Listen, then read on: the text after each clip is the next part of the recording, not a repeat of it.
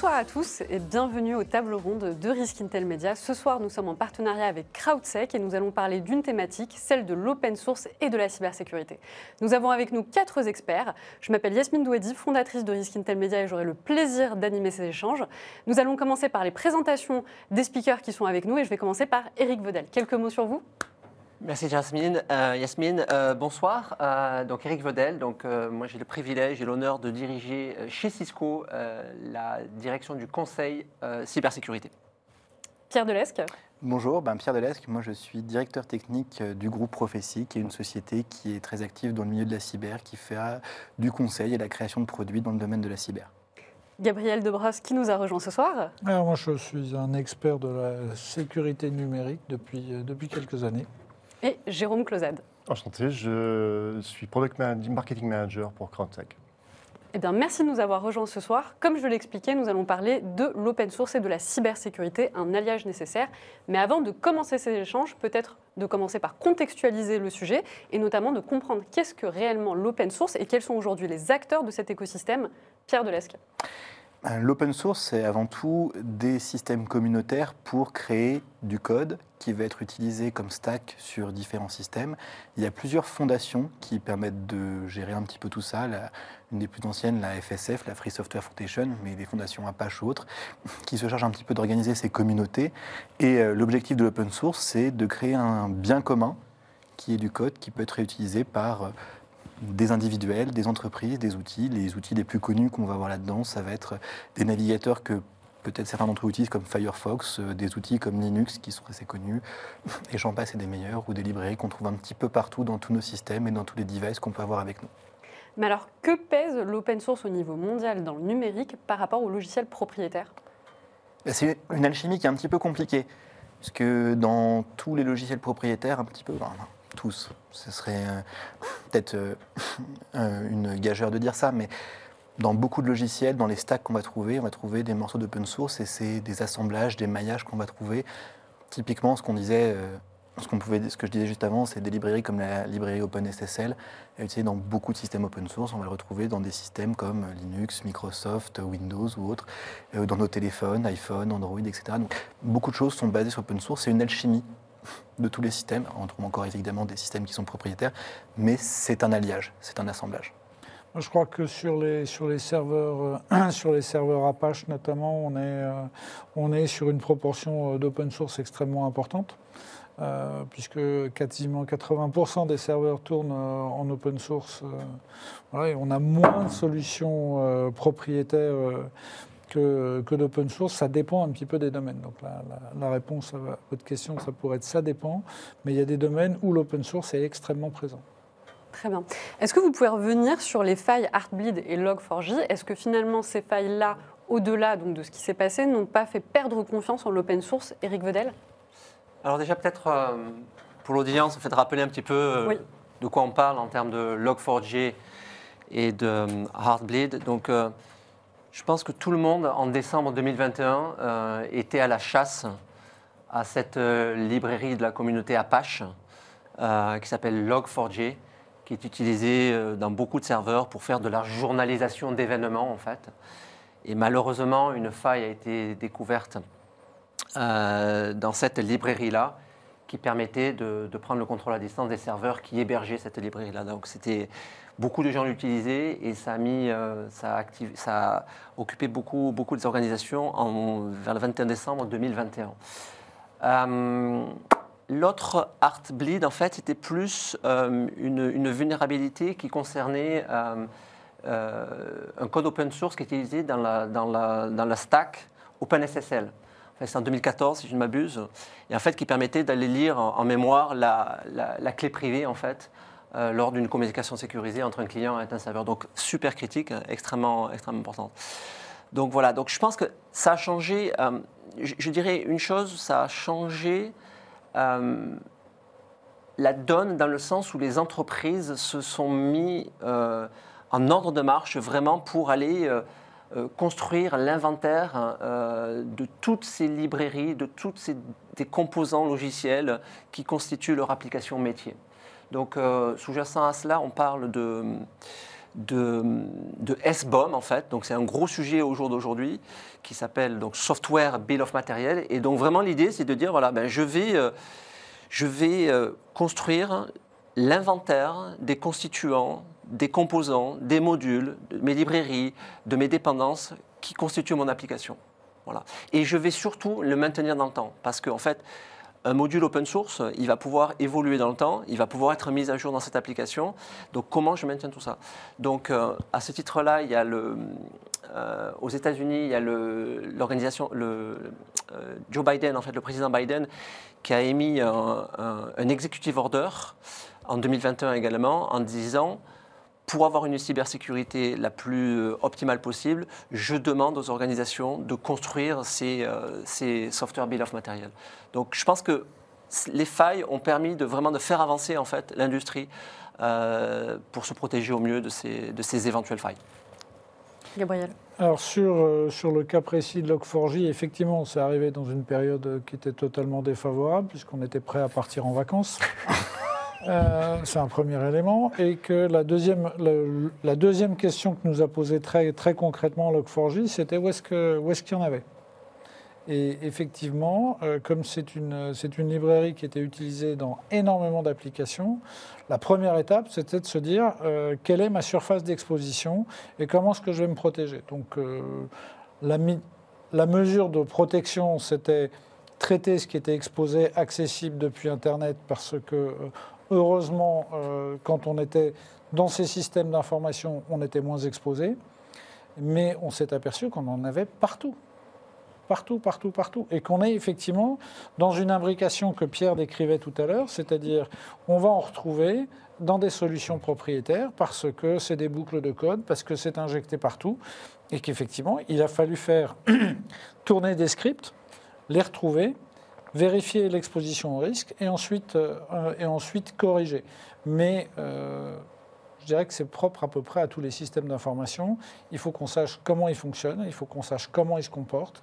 Et c'est une vulnérabilité qui était extrêmement généralisée parce que c'était une librairie ultra répandue. Mais pour autant, euh, ça se traite comme toutes les vulnérabilités. Et à la suite de ces failles-là, est-ce qu'on a eu une perte de confiance vis-à-vis de l'open source? Que ça a impacté la vision qu'on pouvait en avoir?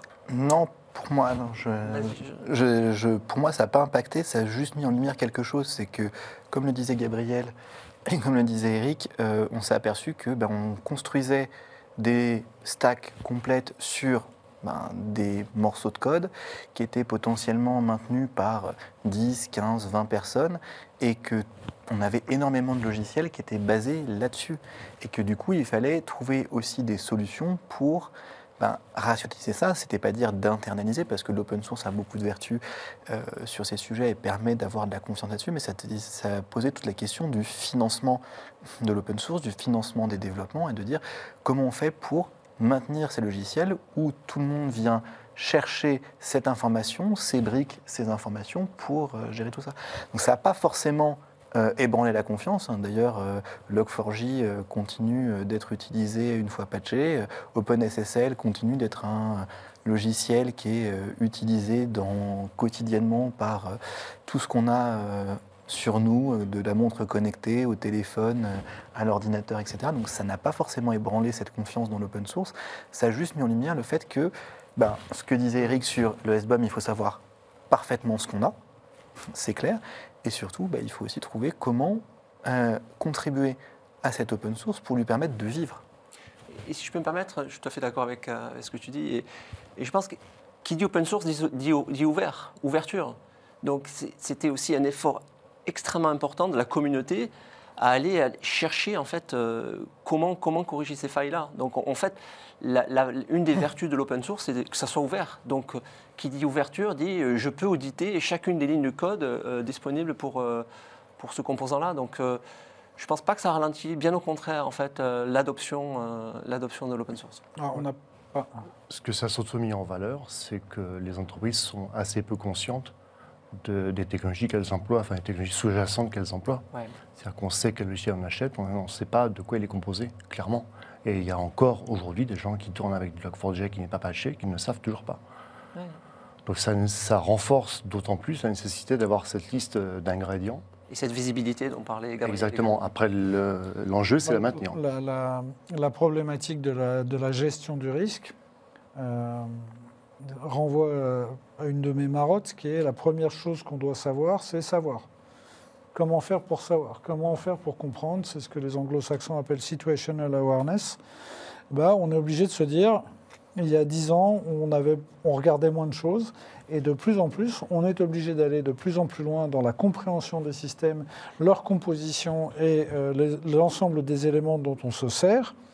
Et effectivement, bah, toutes les solutions qui vont nous permettre de comprendre ce qu'on a euh, dans le moteur euh, sont, excessivement importantes. Et sur Log4j, pour revenir sur le sujet, effectivement, le, une fois qu'on l'a trouvé, il a fallu le corriger.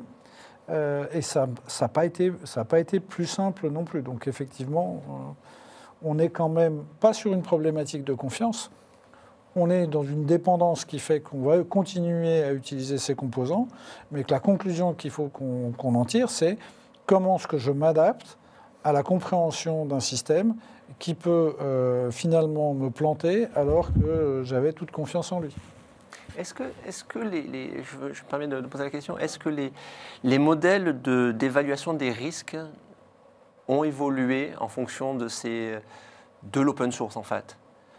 Toutes les, les, les, technologies FAIR, par exemple, les méthodologies FAIR, euh, IBIOS-RM euh, ou, euh, ou, celle, de, celle du NIST, par exemple, est-ce, que, est-ce qu'elles ont dû s'adapter en fait pour prendre en compte cette problématique open source? Alors, les, méthodes, les méthodes d'évaluation du risque, euh, pas nécessairement, mais en fait, c'est vraiment l'outillage qui doit évoluer, puisque la, question fondamentale, euh, c'est comment est-ce que je cartographie, comment est-ce que j'identifie euh, le fonctionnement de mes systèmes, les différents composants, et on va aller beaucoup plus finement dans le détail de ce qu'on voyait auparavant. Donc la, la solution, ça va être euh, du software et des modèles euh, qui reposent sur euh, des bases de données pour comprendre exactement de quoi est composé mon système d'information.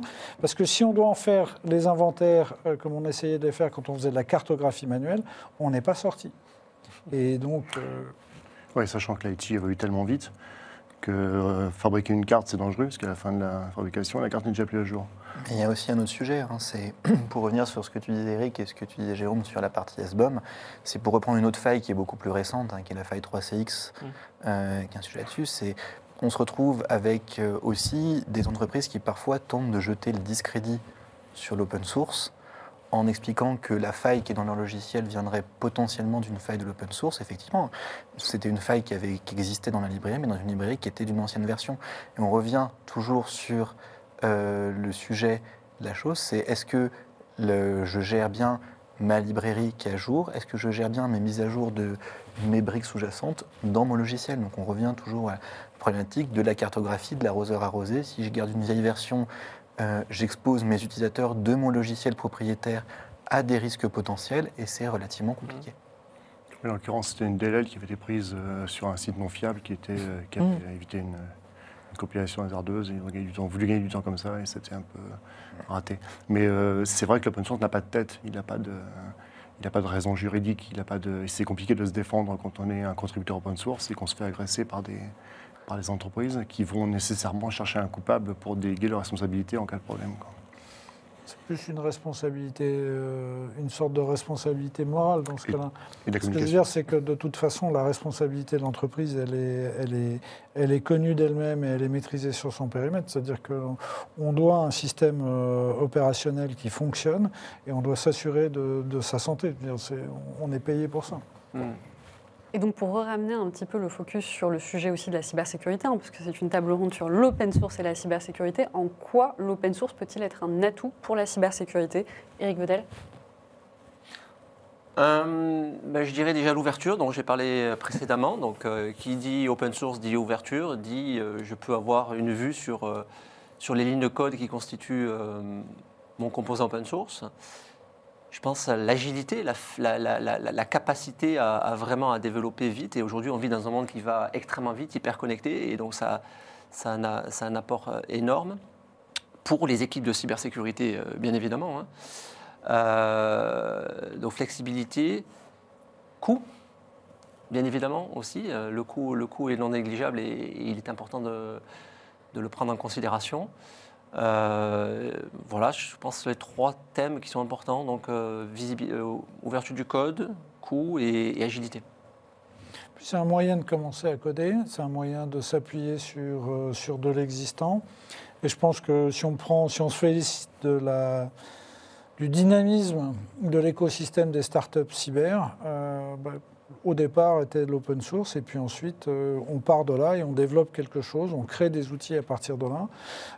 dans les entreprises en interne, euh, utiliser des solutions open source, c'est la possibilité euh, de, les, euh, de, les, de, les, mettre à la mesure des problèmes qu'on veut traiter. C'est la capacité de personnaliser les usages et une partie une partie d'open source, c'est extrêmement intéressant aussi pour équilibrer, pour équilibrer ses coûts. C'est-à-dire que si j'ai des solutions du marché qui sont extrêmement coûteuses, euh, et que j'ai une solution open source en complément, ben, je vais pouvoir chaîner des éléments différents pour atteindre à un prix euh, acceptable euh, l'effet que je, que je recherche et que je ne peux pas me payer avec une solution propriétaire.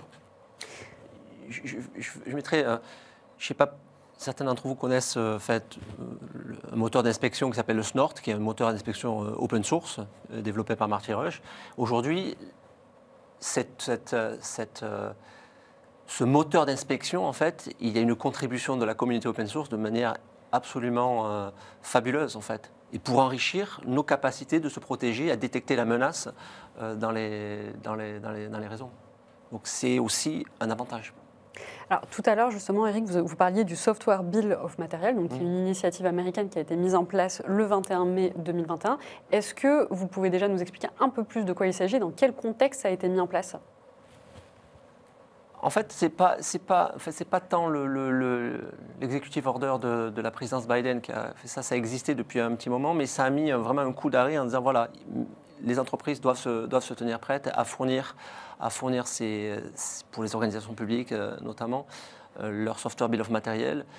Nous, en tant qu'éditeurs, on, est aussi, on, doit, on se doit de montrer patte blanche de vraiment comment, euh, comment sont constituées nos, solutions. Donc, c'est aussi comme on dit en anglais, un wake-up call pour, pour la communauté. Voilà, faites, mettez en place ces procédures, ces méthodologies qui vont nous permettre d'avoir une, une vue précise, exhaustive de comment est constituée une application métier euh, dans une entreprise.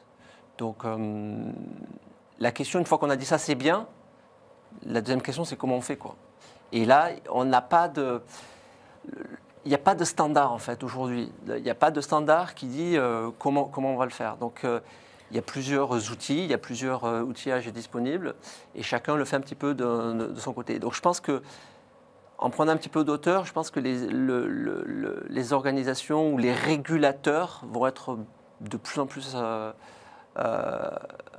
vigilants par rapport à ça et développer un outillage nécessaire. Bah, je pense que la, question la question de comprendre ce qu'il y a dans le, code source n'est pas un, sujet, un sujet simple. On, peut avoir des exemples sur, sur la question. Ben oui, en fait, il faut investir. Euh, dès lors qu'on veut. On, parlait de produits tout à l'heure, il faut aussi parler de librairie, enfin de, code même brut qu'on va intégrer dans un système d'information. Si on revient sur le domaine de la, de la cybersécurité, est-ce que c'est risqué ou pas d'intégrer ce code open source? Il faut prendre en compte notre capacité en tant qu'organisation à analyser, à vraiment appréhender euh, la complexité de ce code. C'est-à-dire qu'il y a un, investissement très important de l'entreprise pour réellement savoir si est-ce que ce code a été poisonné, est-ce que ce code contient des backdoors, est-ce que ce code est, est, neutre pour mon, pour mon entité. Et d'ailleurs, si on imagine que chaque entreprise doit être capable de s'y conformer, on se dit, finalement, est-ce qu'on est que n'est pas en train de répliquer dans les, dans les entreprises qui auront les moyens de le faire? Hum. Puisque ce sera totalement inaccessible euh, aux plus petites structures, de cette, capacité d'audit, de compréhension euh, des solutions. Ce n'est pas forcément un problème de régulation, ça va être un problème de qui est capable de le faire. Bah, c'est une, une question de gestion de risque, parce que dans tous les cas, aucune entreprise au monde n'a toutes les compétences, toute la somme des compétences de tous les composants open source qu'elle utilise. Ça. Pour rebondir là-dessus, il y a toujours le sujet de l'agilité. En fait, c'est toujours un compromis entre vitesse de développement et ce qu'on intègre dedans. la plupart, en fait, des, quand on parle vraiment de code et de développement, aujourd'hui, vous prenez tous les langages, tous les langages ont des gestionnaires de paquets, des gestionnaires de dépendance qui permettent à un développeur, moyennant quelques commandes, d'intégrer des librairies de base pour commencer à construire son logiciel. APT, APT, NPM, NPM, voilà, etc. Donc il y a toujours ce sujet-là, on ne va pas réinventer la roue et c'est une très bonne chose, hein, l'open source. De ce que, de, pour moi, de ce point de vue-là, l'open source permet d'augmenter la confiance et la sécurité globale du système en disant bah, on a des briques de base et plutôt que chacun fasse sa propre implémentation de l'AES avec tout le risque que chacun, chaque personne sache la faire de façon différente, on va avoir euh, une implémentation qui va être plus ou moins standard, avec le gros défaut qu'on va retrouver sur un Log4j, où ben, voilà, s'il y a une faille, c'est un talon d'Achille qui est assez énorme. Mais ça permet d'avoir des briques de base qui sont relativement, euh, relativement communes, etc. Et c'est en fait les entreprises vont chercher dans l'open source de l'agilité. Par contre, en fait, on se retrouve toujours, et je, je réinsiste là-dessus, hein, sur le problème de ben, cette agilité. Et ce que, ce que tu disais, Gabriel, était très intéressant à ce propos-là. C'est on va donner l'open source va permettre d'équilibrer un budget, mais il faut aussi que l'entreprise soit capable à un moment de reverser cet argent qu'elle a gagné d'une façon ou d'une autre à l'open source pour pouvoir continuer de l'alimenter et pas qu'on se retrouve avec des stacks qui sont, euh, et des librairies qui sont, entre guillemets, perdues. Ou euh, plus maintenues, effectivement. Ou plus maintenues et qui deviennent des vrais problèmes de sécurité. Oui, parce qu'effectivement, on se retrouve avec des adhérences à des composants qu'on peut pas, dont on ne peut pas se passer, mais qui sont plus développés.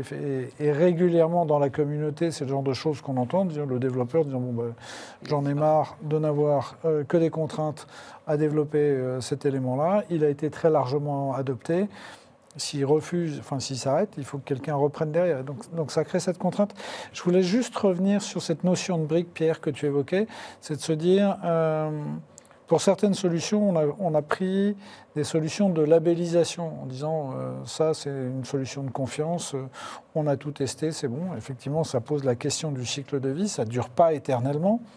Mais de se dire effectivement, est-ce que dans l'open source, on peut, on peut espérer se dire on part vers euh, des briques plus ou moins de confiance Et est-ce que travailler le, le DevSecOps éduquer, euh, éduquer à ça, ce n'est pas, une, pas un, point clé aujourd'hui pour que les solutions open source soient plus pérennes. ma, question. Hein. Et donc au final, est-ce qu'aujourd'hui on dispose, euh, ou qui sont surtout les personnes qui disposent des capacités, qu'elles soient intellectuelles ou techniques, pour pouvoir auditer euh, l'open source? Et est-ce que c'est réellement réaliste de mettre en place ce genre de choses? Hmm. Aujourd'hui, ce qu'on dirait, c'est que l'un principe de l'open source, c'est que tout le monde peut l'auditer. Après, les capacités qu'on peut avoir, c'est un développeur euh, est censé être capable de l'été. Le défaut de la qualité de l'open source, c'est que finalement, euh, peut-être que quand on fait de la conception logicielle, etc., on va voir tout un schéma de pensée qui va dire on va commencer par une spec fonctionnelle qu'on va décliner en spec technique et qu'on va amener à la création d'un code. Des fois, ben, de l'open source va être plutôt géré par du technique qui a envie de développer quelque chose de technique ou qui va développer une librairie qui va être intéressante comme brique de base à d'autres systèmes. Et après, est-ce que tout le monde est capable d'auditer du code open source? On revient à ce sujet. Et est-ce qu'on a le temps et les moyens financiers? Parce que ça vient aussi là-dessus. C'est euh, lire du code, faire du reverse engineering. On va dire, ça fait partie des quelque part des métiers de base de la cybersécurité quand on veut comprendre comment fonctionne telle ou telle euh, menace, tel ou tel euh, incident de sécurité qui est apparu sur un système ou un autre. On va essayer de comprendre ce qui s'est passé, la menace. Ben, finalement, là, c'est presque du rétro-engineering facilité parce qu'on a le code source direct avec le code, enfin avec les, commentaires qui vont bien, les noms de variables qui sont euh, logiques, etc., et pas décompilés euh, mal. Donc c'est très intéressant. Après, la question, c'est est-ce qu'on a les moyens techniques et financiers de le faire? Ce sera probablement plus lisible que certains codes propriétaires. Ah, ça, c'est et, du coup, comment les entreprises aujourd'hui contribuent-elles à l'open source? Et est-ce que justement c'est à la hauteur des investissements qu'elles mettent en place, le retour de ces contributions? Leur contribution, elle est à différents niveaux. C'est-à-dire que dans la plupart des entreprises, on a un, groupe de, personnes qui participent à la communauté, qui publient du code. Euh, après, c'est parfois fait sur leur temps libre, parfois c'est encadré par l'entreprise qui va tolérer qu'une partie de ses salariés va consommer du temps, prendre leur temps de travail pour contribuer l'open source parce que c'est important pour le, la connaissance et la stabilité de, l'infrastructure qu'ils produisent. Ceci dit, il y a pas encore de, cadre vraiment euh, juridique et social qui va, qui va euh, décrire précisément ça. Il y a de plus en plus de d'OSPO, des Open Source Project Office, je crois, qui sont déployés dans les, dans, les entreprises, je sais pas si c'est mais, euh, et qui vont justement apporter de, une aide, un accompagnement sur un cadre en tout cas, sur l'aspect juridique pour encadrer ce travail, sur l'aspect social et puis aussi sur l'aspect technologique.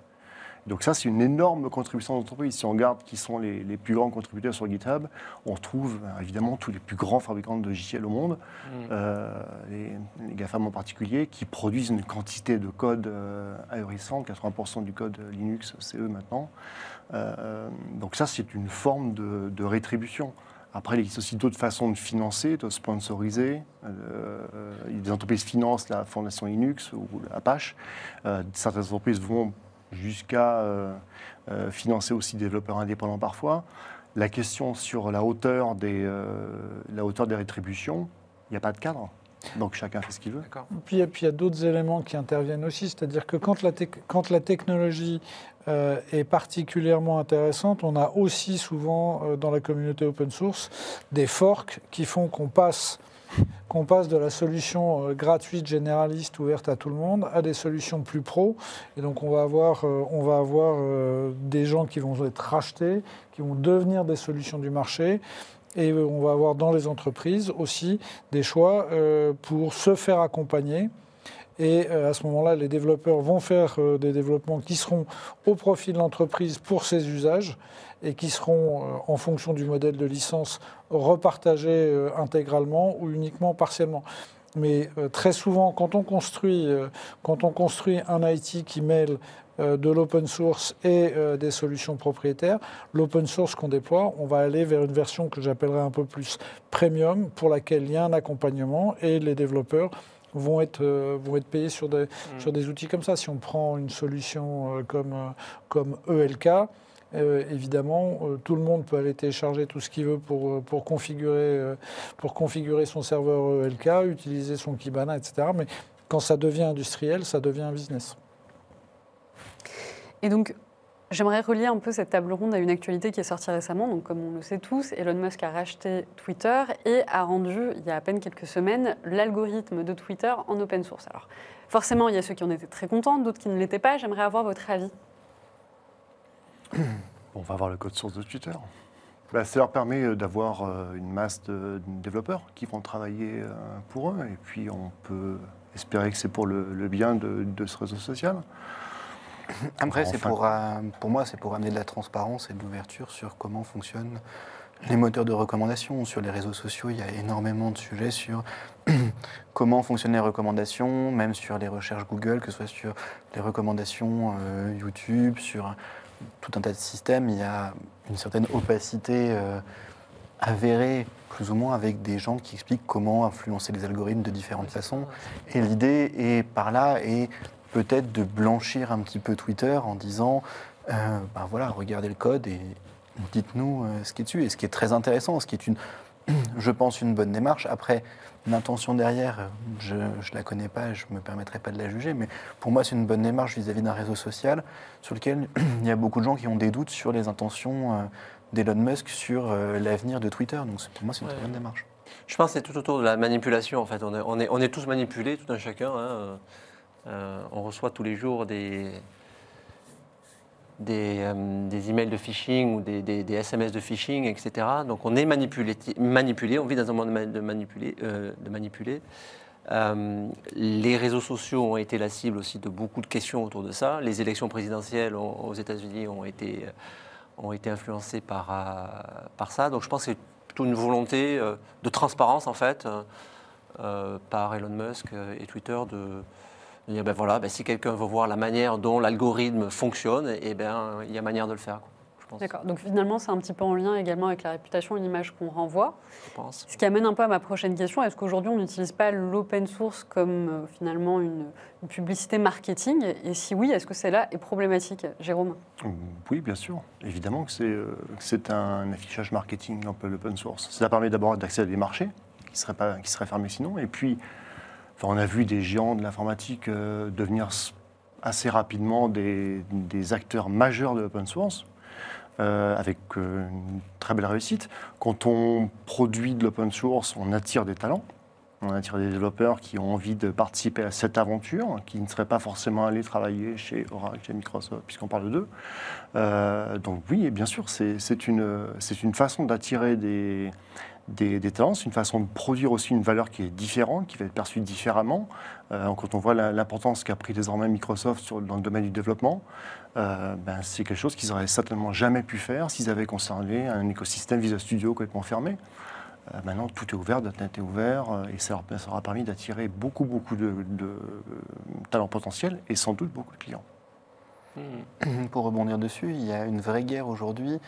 Au-delà de la guerre de l'open source, il y a la guerre des langages de programmation qui est sous-jacente à l'open source. Et euh, Microsoft ou d'autres, en rendant public leur langage, que ce soit Apple avec Swift, Google avec les différents langages qu'ils ont, Go ou autres, et euh, il y, a- il y a une guerre en fait de positionnement des langages. On passe d'anciens langages euh, qu'on a pu être tous, euh, peut-être tous à table apprendre à l'école, que ce soit C, C++, Java, etc.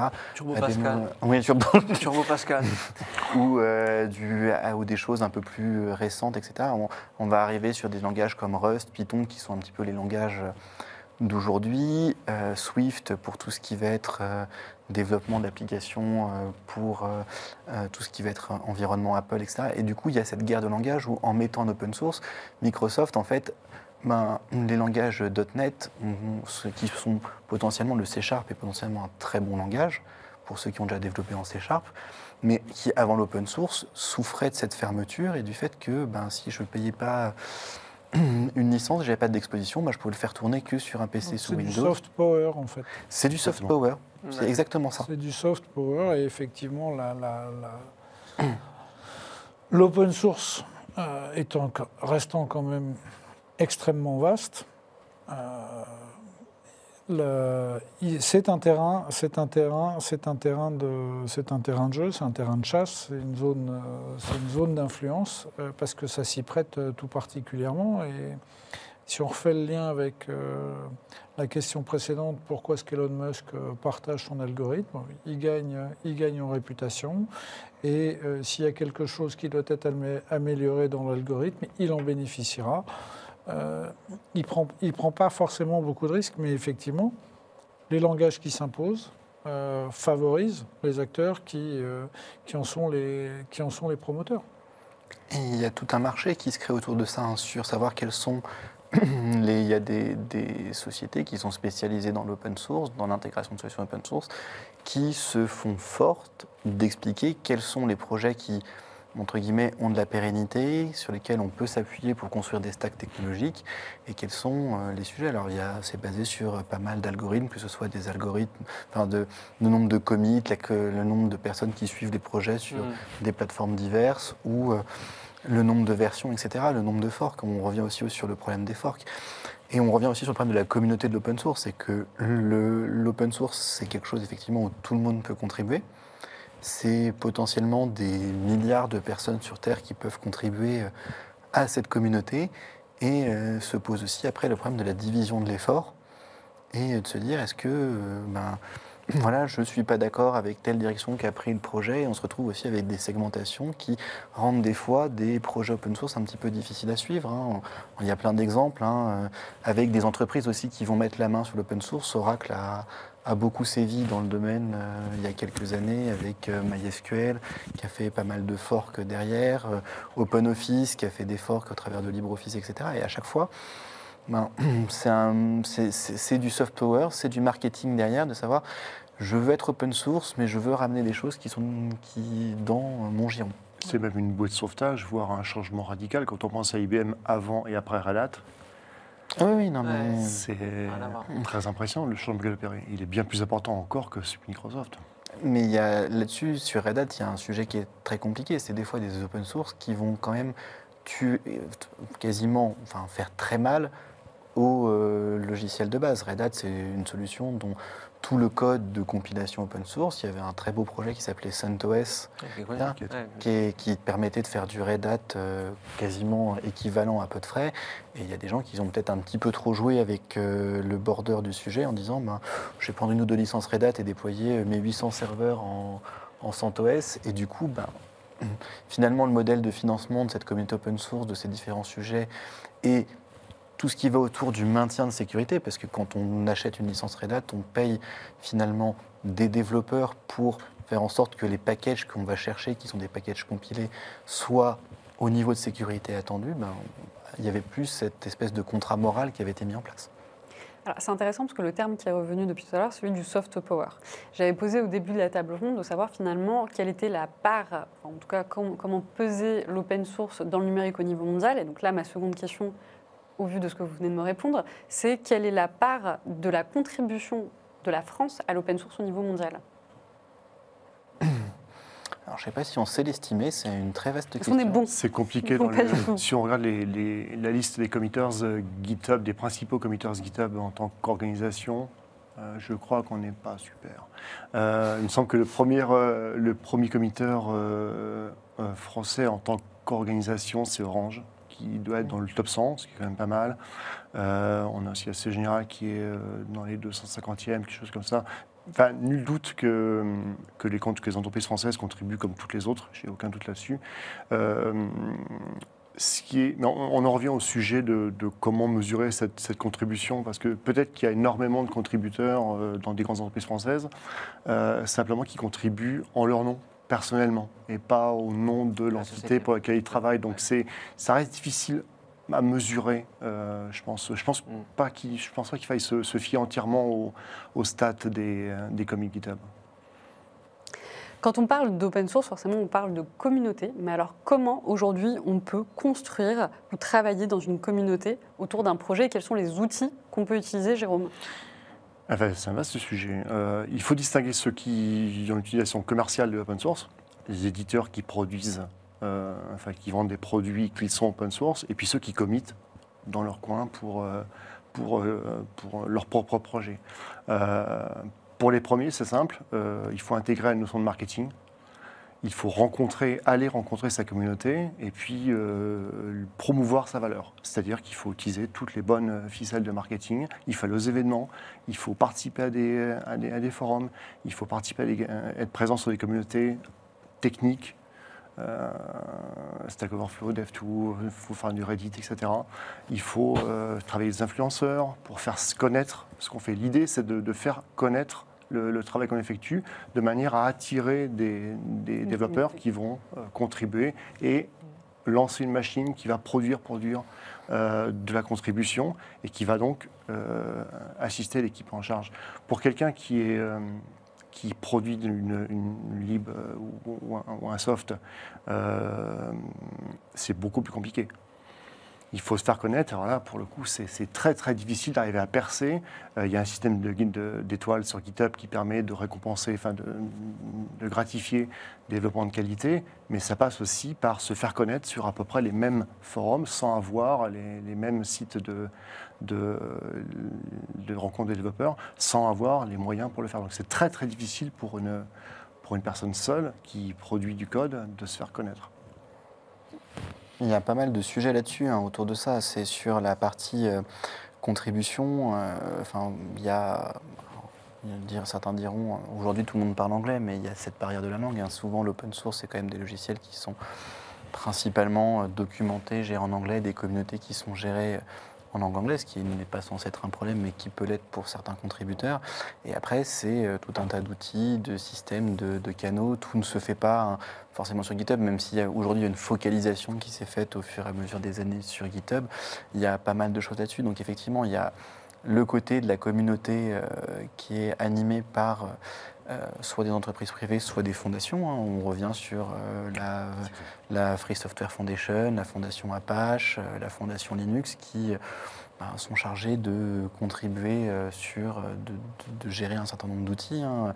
dans le monde, euh, on va dire, il n'y a pas 15 milliards de serveurs web qui existent. hein. Il y a Apache, il y a Nginx, il y en a quelques autres. On ne va pas tous les citer, mais c'est quand même les principaux euh, sur le marché euh, qui euh, sont euh, gérés par ces, par ces différentes fondations et euh, qui vont ben, avoir, mettre en place tout un système. Alors, il y a tout un système communautaire, hein. c'est assez, assez intéressant à regarder. C'est presque un système politique qui se met en place hein, dans les fondations, enfin, pour, chaque, euh, pour chaque projet, que ce soit des projets, que ce soit de distribution Linux. hein. il y a des comités avec des reviewers, des, des personnes qui sont en charge de gérer la communauté, de gérer les contributions. Avec, euh, il y a presque tout, comme dans une entreprise, on va aller du l'équipe de développement à l'équipe qui va regarder un petit peu le besoin, l'analyse du besoin, des équipes qui vont faire du, de du QA, des gens qui vont s'occuper des traductions, etc.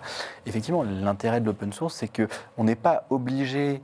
Il n'y a pas que des développeurs qui peuvent contribuer. On peut avoir pas mal de gens qui vont euh, contribuer sur le sujet. Le souci, c'est de trouver la communauté dans laquelle on est à l'aise et laquelle on peut euh, travailler. Et l'autre sujet, c'est que quand on est sur de la contribution, c'est pas forcément quelque chose qui est à temps plein. C'est donc il y a des cas dans les entreprises où on va donner du temps à des équipes parce qu'on y trouve un intérêt. hein. Si euh, aujourd'hui un Google fait autant de commits sur euh, les noyaux Linux, c'est qu'ils y ont un intérêt derrière. Google utilise énormément Linux dans ses serveurs, dans ses téléphones, etc. Et il y a beaucoup de sujets autour de ça. hein. Il y a de la philanthropie d'un côté, mais il y a aussi du côté commercial et qu'on a besoin de cette communauté pour euh, faire avancer le tout. Mais c'est un élan formidable, la communauté, pour une entreprise. Pour, Mm. pour n'importe quel comité open source, c'est un élan formidable parce que ce ne sont que des gens qui sont prêts à consacrer du temps et des efforts pour améliorer le, le système. C'est extrêmement euh, positif, extrêmement valorisant euh, d'avoir, de savoir qu'on a une communauté de euh, centaines de milliers de personnes qui nous soutient. Et euh, c'est vrai que c'est pour une entreprise, c'est excessivement pratique parce que ça permet d'identifier les personnes les plus motivées. Et là, c'est un intérêt marketing fort pour euh, être capable de le recruter ensuite. Vous parlez d'améliorer le système, en fait, c'est les, termes employés. Je pense que, en tant que. hum, Tous étant dans, la, communauté de la cybersécurité, aujourd'hui, il ne faut pas se tromper d'ennemi, en fait. L'acteur malveillant, l'assaillant, il est vraiment un ennemi, il innove.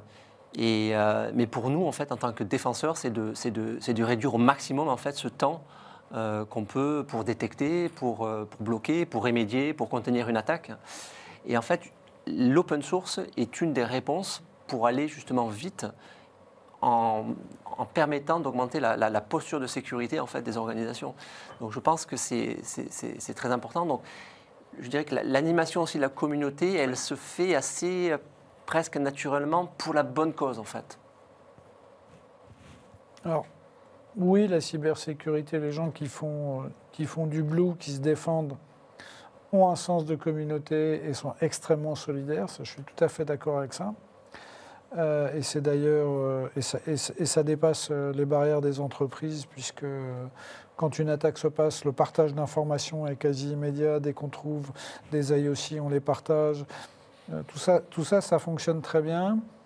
Mais le paradoxe, euh, c'est qu'en dépit de toutes ces bonnes volontés, de tous ces partages, la défense, euh, c'est pas une défense, c'est pas un modèle, c'est des milliers de modèles, c'est des milliers d'approches différentes, et euh, c'est difficile de les réconcilier. Donc, euh, c'est une source de créativité, mais c'est pas une source d'interopérabilité. Donc, on n'a pas, on n'a pas cette organisation. pas cette méthodique des attaquants. Les attaquants sont malheureusement euh, extrêmement euh, cyniques et pragmatiques. Dès que ça marche, ils s'en servent, ils l'industrialisent, ils répliquent souvent les mêmes modes d'attaque pour euh, passer à l'échelle. Et si ça ne marche pas sur les gros, ils vont attaquer les moyens. Si ça ne marche pas sur les moyens, ils vont attaquer les petits parce que le cybercrime paye. Mais la, la, la vraie difficulté, c'est comment, comment structurer et comment tendre finalement, est-ce que ce n'est pas antinomique, dans l'open source à des espèces de standards qui seraient aussi adaptés à une défense euh, prête à porter, aux attaques prêtes à porter dont on est victime. Après, la communauté open source a fait montre de réactivité euh, excessive. Le, principal problème, c'est le déploiement des correctifs. Oui. C'est pas tant le- le- la création du correctif lui-même. Et le Et c'est la manière dont on se défend. ouais. Parce que aussi, enfin, on parlait de, de plateformes de, de partage communautaire, euh, GitHub et autres. ben, comment aller tester le fait qu'il euh, ben, n'y a pas une backdoor, il n'y a pas un malware qui est dans le package que je télécharge, dans mon, dans mon application. Euh. et, là, il y a vraiment un vrai sujet. Et le vrai sujet, il est. Euh, on en parle beaucoup aujourd'hui de, l'IA. Est-ce que l'IA va pouvoir nous aider à, à, aller. Ça dépend a une open source on, on, a connu SolarWinds. Hein. Voilà, la, supply chain, les attaques supply chain. mais là, il y avait quand même une beauté extraordinaire au truc. C'est que c'était certifié, tamponné, labellisé, ça venait du bon endroit, ça venait d'une zone de confiance. Et, euh, la backdoor était là. Et, euh, et c'était euh, infecté pour autant. Et quand ça passait dans les solutions de sécurité, comme les marqueurs de sécurité qui étaient lus par les outils, disaient non, mais ça c'est légitime, laissez-le passer. Quoi. Donc, il y, a un sujet derrière. Oui, on comprend donc que euh, finalement, il y a énormément de travail qui est fait derrière les contributeurs. Hein. Il y a une, hiérarchie, une organisation, du temps qui sont alloués. Et donc, auquel cas, comment les développeurs open source aujourd'hui peuvent-ils gagner leur vie? Et quel est euh, le lien ou les process qui peuvent être mis en place dans des entreprises? Alors, s'ils sont individuels, euh, je ne pense pas qu'ils puissent gagner leur vie. Je ne crois pas que quelqu'un puisse vivre. Il n'y a pas de statut de, modèle de rétribution pour les open source. Avec un peu de chance, un très bon, euh, un très bon développeur va pouvoir euh, obtenir des, financements sous forme de sponsoring, etc. Mais euh, on ne vit pas de ça. Et les sponsoring, du coup, c'est des entreprises qui sponsorisent des développeurs qui Parfois les individus, parfois les gens, si on utilise un open source qui nous plaît, on peut très bien contribuer via un Patreon, via, il y a plein de façons de contribuer, mais on n'en fait pas un métier, enfin, c'est très très compliqué de, vivre de ça. Ben, on le voit, hein, de toute façon, typiquement, qui n'a jamais été sur Wikipédia et a vu le petit bandeau en qui, haut Qui a jamais vu Wikipédia Qui a payé? Qui a payé? Enfin voilà, c'est toujours la même chose. C'est la, on revient sur la problématique du financement de l'open source. Ces développeurs même en étant dans des entreprises qui sont très favorables à l'open source et qui voudraient contribuer, vont vouloir quand même euh, on revient sur la problématique du soft power, vont vouloir que ces contributions soient taguées au nom de l'entreprise et pas forcément au nom du développeur, de manière à, elles, augmenter leur empreinte sur l'open source en disant, voilà, moi je contribue, je mets de l'argent euh, qui va dessus. Donc en fait, est-ce que le développeur individuel, et là je vais rejoindre euh, ce que disait Jérôme, le développeur individuel sur l'open source, ça semble un petit peu difficile. Après, une entreprise qui utilise des stacks open source sur ces différents sujets, oui, elle peut, entre guillemets, financer une escouade de développeurs pour euh, améliorer ces logiciels open source, en tout cas des logiciels open source qu'elle utilise comme stack technologique. Alors, en t'écoutant, Pierre, je me disais, il y a peut-être une réponse à chercher du côté de l'ESR ou la RSE, la responsabilité sociale des entreprises, ah, parce que euh, tout se gouverne tout se gouverne. La multiplication des réglementations, on, sait l'impact et le poids que ça a. Mais euh, ce qui est intéressant, c'est de voir où se place la cybersécurité dans la partie RSE. Et ça rentre dans la partie éthique. Mhm. La notation d'une entreprise, la cybersécurité, c'est de l'éthique. Et donc la question, c'est de se dire, est-ce que dans l'IT, autour du green IT, autour de la durée de vie des matériels, autour de la manière dont on va gérer notre informatique, eh ben, il n'y a pas un équivalent de taxe professionnelle au ratio d'open source qu'on utiliserait qui pourrait être. Euh, c'est compliqué d'appliquer une, taxe carbone open source parce que le pas l'équivalent euh, parce qu'en fait même si une, entité utilise 80 euh, ou 90% je crois d'open source dans chaque logiciel sous formation Linux, ça représente pas forcément 80-90% de la valeur. Non. C'est-à-dire qu'un e-commerce euh, n'est pas un serveur web gratuit sur un OS gratuit avec un CMS gratuit. Euh, ce qui fait la valeur d'un e-commerce, c'est son rapport avec ses utilisateurs, avec ses, clients, la façon dont il produit ses, produits, etc. Donc il faut mettre ça sur une, euh, enfin avoir une notion de valeur. Et c'est compliqué, compliqué pour l'entreprise d'arriver à placer un indicateur sur la valeur de l'open source. Et donc un investissement parce que derrière, il y a un retour sur investissement. C'est relativement compliqué d'estimer ça. Je pense que c'est peut-être pas. Enfin, je ne voudrais pas passer pour trop français, c'est-à-dire avoir cette capacité à inventer un impôt ou une taxe. Euh, Attention. On pourrait, taxe open source sur le nombre de contributions. Non, mais ce que je veux dire, c'est que je pense qu'il y a quand même un, fondement d'éthique euh, important sur, le, sur la question et, euh, et que c'est la notion de la rétribution euh, par rapport à la valeur, elle est, elle est très difficile, elle est, elle est insoluble. Alors si on repose que sur l'éthique, on est mal. Hein. Non, il, faut, il, il, va falloir, il va falloir l'objectiver, mais je pense qu'il y a même une, micro-contribution nourrirait, euh, nourrirait, la, nourrirait davantage la communauté et que le, et que le sujet, ce n'est pas, pas, de, pas de transformer le désert en oasis, euh, c'est juste. Non mais raisonnablement, euh, le domaine financier qui repose essentiellement sur l'IT en 2023, la finance, ce n'est que de l'IT, ce n'est plus que l'IT, et qui fait des bénéfices relativement confortables. Euh, devrait être euh, capable de les mesurer et de rétribuer euh, les contributeurs open source qui, parce que c'est aussi une notion de risque. Enfin, on revient au domaine de la sécurité. Au final, leur métier de base repose sur des composants. On est obligé de dire au tout début de cette table ronde que l'open source n'est pas gratuit, lieu commun, mais repose sur, des composants qu'ils n'ont généralement pas payés. Donc la moindre des choses, ce serait que pour qu'ils puissent continuer à faire leur travail en toute sérénité, qu'ils soient capables, et pour s'assurer, garantir le niveau de sécurité des, outils qu'ils emploient, qu'ils soient capables un minimum de financer euh, euh, ceux qui les font. On revient toujours sur le sujet, c'est euh, la sécurité, c'est quelque chose qui, avant la cybersécurité, c'est quelque chose qui coûte de l'argent et qui normalement n'en rapporte pas puisque c'est... Euh, ROI de la sécurité. Enfin, on va pas, on va pas rentrer dans le débat du ROI de la sécurité, il nous faudrait une heure de plus. Mais grosso modo, c'est euh, comme une police d'assurance, on espère que ça nous permet de nous protéger contre quelque chose. Euh, la même façon, en fait, cet open source, pour moi, rentre, en fait, la contribution de l'open source rentre dans entre guillemets, cette gestion de la sécurité. Je gère mon risque cyber, j'ajoute, et on revient dans, la partie éthique, etc., c'est bah, j'ai des systèmes qui sont basés sur Linux, euh, mes serveurs, ou j'ai euh, des frontaux qui sont basés sur un certain nombre de technologies, Apache ou autres. Euh, j'utilise des outils CrowdSec, hein, peu importe, euh, ou des outils de, sécurité qui vont me permettre le LK pour collecter mes logs, syslog, etc. etc. Bah, tous ces projets, il faut bien qu'ils soient financés et ils sont dans mon système de sécurité. Et c'est ce que tu disais tout à l'heure, Gabriel, hein, j'ai ma stack, j'ai d'un côté je vais avoir mon Splunk et puis bah, après je vais le connecter euh, à un outil peut-être plus simple pour faire des dashboards qui sont plus jolis ou parce que j'ai pas envie de payer autant de licences que j'en ai besoin, ou je vais trouver des solutions pour faire euh, un certain nombre de, de TL, de, formation de données là-dessus.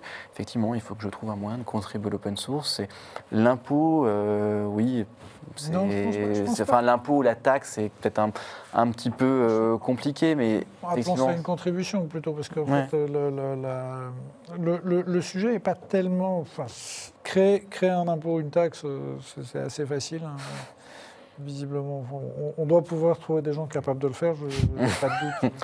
J'ai pas de doute sur le faut que tout le monde le fasse, c'est ça le problème. Mais la notion, la notion de contribution, euh, je, reste, euh, je reste optimiste dans le, quand je vois la manière dont la, société essaie de se structurer autour de nouvelles valeurs. C'est-à-dire que la, notion d'entreprise à mission euh, commence, commence à se développer. la RSE, la RSE c'est devenu euh, un objet euh, d'évaluation de la performance euh, interne et externe de l'entreprise, la manière dont les entreprises sont perçues par les clients des générations contemporaines, c'est qui elles sont, comment elles le font. Alors ça touchera peut-être pas le marché de masse, mais est-ce qu'on a besoin, est-ce qu'on a besoin plus que de ces contributions qui, qui permettent de nourrir? À minimum, on peut faire un cercle vertueux. C'est-à-dire que si on part du principe qu'une entreprise recrute, si elle produit de l'open source ou elle euh, participe à la communauté, elle recrute plus facilement, ce qui veut dire qu'à peu près tout le monde est dans ce schéma. Donc, si on donne, si on donne aux entreprises le moyen de rétribuer correctement les développeurs ou leur attribuer du temps pour qu'ils puissent comiter ça serait déjà une énorme contribution. Et là, on crée un vrai cercle vertueux qui irait vers l'amélioration des produits.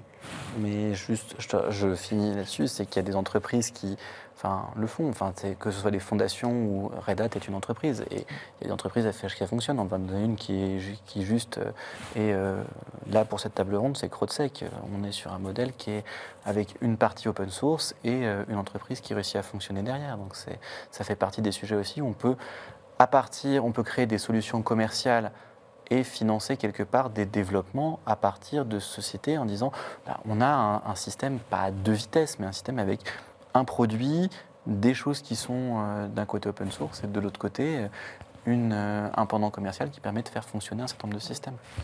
SourceFire était ça aussi. Oui, non, mais voilà. SourceFire était ça. Alors nous arrivons à la fin de la table ronde. Il nous reste une question et puis on va passer aux questions du public. On en a eu beaucoup, mais on va devoir les sélectionner. Donc la dernière question que moi je voulais vous demander, c'est GitHub a racheté Microsoft à 7,5 milliards de dollars. L'inverse. L'inverse. Exactement. Ils ont fait une bonne affaire. Hein. Exactement. Donc en 2018, ma question était de savoir qu'est-ce que ça en dit sur la valorisation financière de l'open source?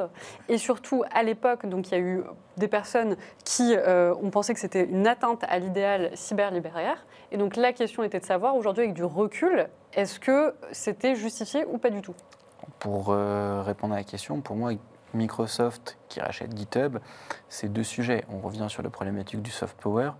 Microsoft euh, a pris un virage, on va dire, depuis une petite dizaine d'années pour aller vers plus d'open source et je, vais peut-être utiliser un terme un peu fort, hein, mais euh, pour blanchir son image après avoir des années de code complètement fermé, complètement propriétaire, de solutions propriétaires, a vu l'intérêt d'être capable de s'ouvrir, de s'interconnecter, de mettre un certain nombre de choses, et du coup ben, met en place une stratégie euh, là-dessus pour euh, se intégrer la communauté open source d'une façon ou d'une autre.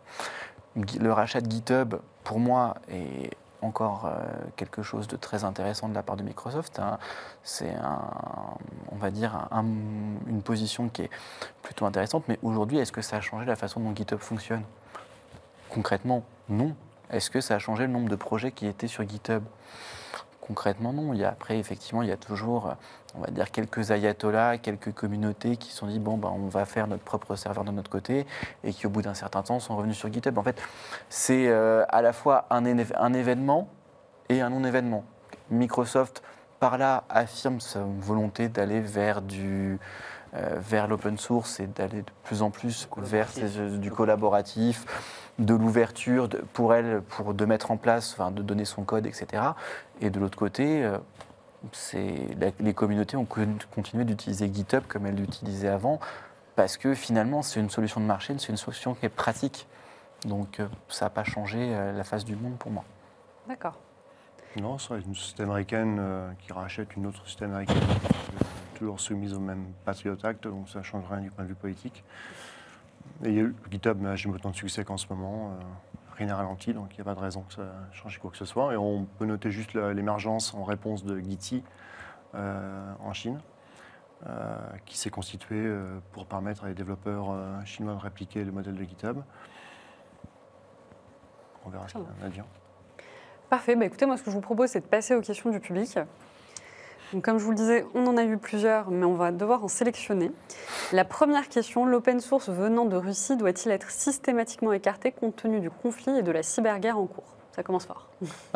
Après, là-dessus, on revient sur le sujet. Un contributeur qui soit en France, euh, en Russie ou peu importe, en fait, il contribue une solution open source, il contribue à un modèle global, à des solutions globales. Après, si effectivement, mais normalement, dans une communauté open source, il y a des reviewers, des contributeurs. Si effectivement on base toute sa stack sur du code venant de Russie qui sont vérifiés, etc., et dans le contexte actuel, on peut avoir potentiellement, même pas plus qu'avant, des doutes. Hein. Si je prends euh, quelque chose, euh, que ça vienne même juste de mon voisin, euh, ou d'un autre sans vérifier ce qui est dedans, bah oui, je m'expose à un risque et le risque il est pas plus pour moi que, d'un contributeur russe que d'ailleurs. Hein. Le code ne fait pas de politique. Oui, c'est ça. Alors, autre question, mais euh, avec un commentaire au départ. Postware, contradiction de protest et software, que, que se rassemblent les initiatives de développeurs open source qui entendent protester contre l'invasion de l'Ukraine par la Russie en utilisant leurs projets open source? Cela pose la question demain si les développeurs russes publient ou contribuent de manière malveillante sur des projets open source. Comment se prémunir de cet aspect politique qui menace directement la cybersécurité des entreprises qui utiliseraient ces logiciels open source? Ça reprend un petit peu la question Oui, je pense qu'on en a parlé. Enfin, c'est toute la question autour de de tester la résilience, euh, la résilience, la robustesse en fait du code open source, euh, l'audit. Mais pour moi, la question, elle est aussi, euh, est-ce que l'humain est capable de le faire? Moi, j'ai vraiment de gros doutes. quoi. C'est un appel au marché, c'est-à-dire, lorsque le, risque le risque sera, sera réellement considérable. On aura une solution de, marché pour, pour, pour, étudier, pour étudier ça. Je pense que la, ça, ça, ça ne frappera pas tout le monde de la même manière. Ceux qui ont un minimum de moyens et de capacités peuvent se protéger, ça c'est malheureux à dire, mais on va trouver des solutions, on trouvera des éditeurs. Euh, le, vrai risque, c'est pour les gens qui aujourd'hui construisent à 90% ou 95% leur, leur système sur des choses qui sont pour eux gratuites, mais qui sont les seules qui leur permettent de soutenir leur business model. Donc, euh, donc oui, on va avoir des adhérences et peut-être qu'on va les avoir avec de bonnes ou de mauvaises intentions, mais je ne pense pas que ce soit vraiment un problème géopolitique. on n'a pas attendu l'intervention russe pour avoir des agressions vis-à-vis des communautés open source. Il y a constamment, euh, l'ensemble des projets open source sont constamment soumis à des agressions, quelles qu'elles soient, des concurrents, d'organisations diverses et variées. Ce n'est qu'un événement de plus, du point de vue, encore une fois, de la communauté open source. Alors, dernière question. Malheureusement, on ne peut pas toutes les prendre. Est-ce que, alors, quid de l'implication des États à l'open source? Est-ce un enjeu d'influence pour la Chine, notamment, qui contribue de plus en plus? Bah, évidemment, enfin, c'est comme on parlait de software pour les entreprises, software il se transfère aux États. Enfin, si même la France euh, fait euh, de plus en plus d'implications dans l'open source, demande même euh, que des contributions dans les projets qui peuvent être faits, soit reversés à l'open source, parce qu'il y a une part d'open source qui peut être obligatoire dans certains marchés publics maintenant, ça fait partie du soft power, c'est de vouloir remonter sur les sujets. Et la Chine n'est pas plus mauvaise qu'un autre État là-dessus. Euh, ça fait partie de la bibliothèque commune, ça fait partie des choses qui sont communes à l'humanité. L'open source, c'est avant tout euh, un idéal sur la gestion euh, qui a, été créé sur la gestion du code qui date de plusieurs. Enfin, c'est pas quelque chose qui est récent, c'est pas une lubie qui date d'hier, l'open source. Hein. Donc, euh, qui a été une réaction à un certain nombre de choses dans les années. Euh, il y a quelques années déjà, 80, hein, enfin 70-80, c'est comme ça que on a eu, l'internet, etc. permet de publier un petit peu plus tout ça, etc. Mais avant même, il y avait du hacking et ce genre de choses qu'on appelle le vrai hacking à l'époque. Et l'open source bah, ne entre guillemets, ne va pas avoir d'adhérence à tout ça. C'est un cauchemar d'imaginer, euh, et là je renvoie au, l'excellent rapport d'Alice Panier sur ce sujet, c'est un cauchemar d'imaginer qu'on va avoir un monde bipolaire avec euh, Giti d'un côté et GitHub de l'autre, pourquoi pas un Internet chinois, un Internet américain en face, c'est un cauchemar. On, brise complètement l'idéal original. Chaque pays va se refermer sur lui-même, avoir son propre repo de code et son propre Internet. la, régionalisation. C'est effrayant. La régionalisation d'Internet, elle, est, euh, elle, est, elle est largement lancée. Hein. Oui, la réalité en fait. Dire la, la fragmentation euh, entre, entre zones régionales sur Internet, euh, elle, se met, elle se met largement en place et elle, est, elle, est, elle est déjà observable. Et effectivement, euh, bah, peut-être que les langages vont évoluer, peut-être que les technologies vont évoluer. Celui qui développera le plus créera euh, sans doute les technologies euh, de demain. Et donc, ce n'est pas étonnant qu'il y ait ces investissements des États dans, dans, ce domaine mais c'est le principe de base du soft power. Hein. Le soft power, c'est atteindre des objectifs par des moyens non violents qui ont un impact culturel, euh, qui vont embarquer les gens. Euh, et, et, c'est bien, comme ça que ça fonctionne. Donc, tous les acteurs qui ont des ambitions plus ou moins hégémoniques ou euh, souveraines sont contraints, sont contraints d'intervenir dans ce domaine. Très bien. Bah, écoutez, nous arrivons à la fin de cette table ronde. Merci beaucoup pour vos témoignages, vos retours d'expérience. Merci également au public qui nous a suivis à distance. Donc, cette émission est en partenariat avec CrowdSec. Et puis, si vous voulez en savoir plus, n'hésitez pas à nous suivre sur les réseaux sociaux. Nous avons d'autres épisodes qui arrivent. Merci.